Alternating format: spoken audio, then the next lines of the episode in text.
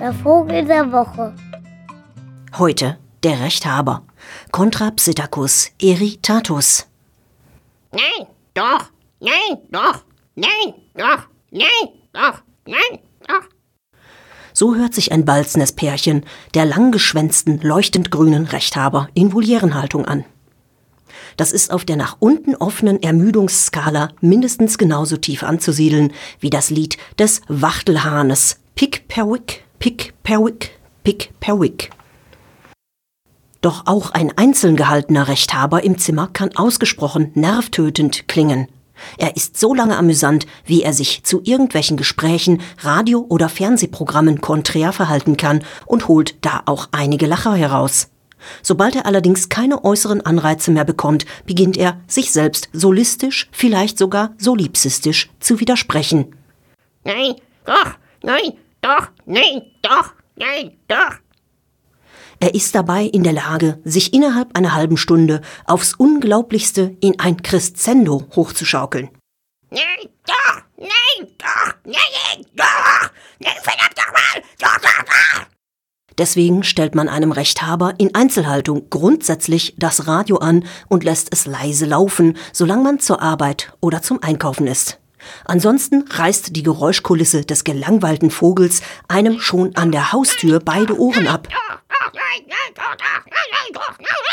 Wahlweise übernehmen diesen Job auch die Nachbarn oder die wegen Ehestreit gerufene Polizei, die gerade die Axt in die Wohnungstür reingesteckt hat, um den mutmaßlich stattfindenden Ermordungsvorgang etwas zu entschleunigen. Aufwachen! Polizei!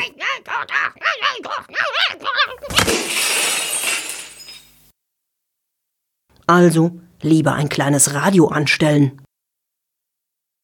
In ihrem normalen Lebensraum, den öden Steppenregionen von Tabla Schnabula, sind die Rechthaber in gigantischen Schwärmen unterwegs und erstaunlich schweigsam.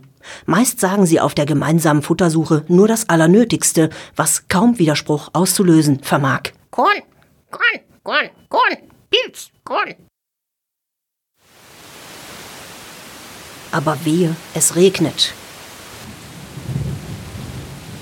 Dann beginnt nicht nur im Sittich und Zebrafinken, sondern auch im Rechthaberherz die Liebe. Und der Vogelfreund kann, mit sehr guten Ohrenschützern ausgestattet, ein erhabenes Naturschauspiel bewundern, bei dem sich der erst durcheinander rufende Schwarm der Rechthaber allmählich in zwei Lager teilt, die bei ihrem rhythmischen Chorgesang die Sitzbäume zum Schaukeln bringen und gelegentlich auch schon mal einen entwurzeln.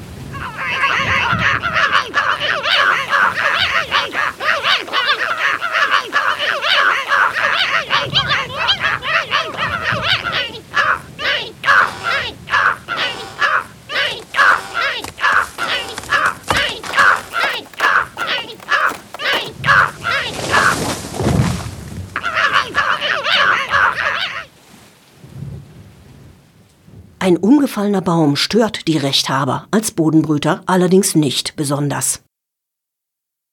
Fressfeinde haben die erwachsenen Rechthaber keine. Allerdings sind ihre Gelege und Küken ein sehr begehrtes Angriffsziel bei Zieseln und Wieseln. Diese beiden kleinen Beutegreifer morden verschwenderisch und zerstören weitaus mehr Bruten, als sie zur Deckung ihres Kalorienbedarfs benötigen. Dieses rätselhafte Verhalten haben Forscher der Universität Tabla-Town untersucht und in Laborversuchen festgestellt, dass sowohl die Wiesel als auch die Ziesel regelrecht allergisch auf die Balzgesänge der Rechthaberschwärme reagieren und dadurch in eine Art Zerstörungsrausch geraten. Währenddem sie sich wahllos in alles verbeißen, was auch nur halbwegs rundlich ist. Hey Jeff, schalt doch mal das Tonband ein.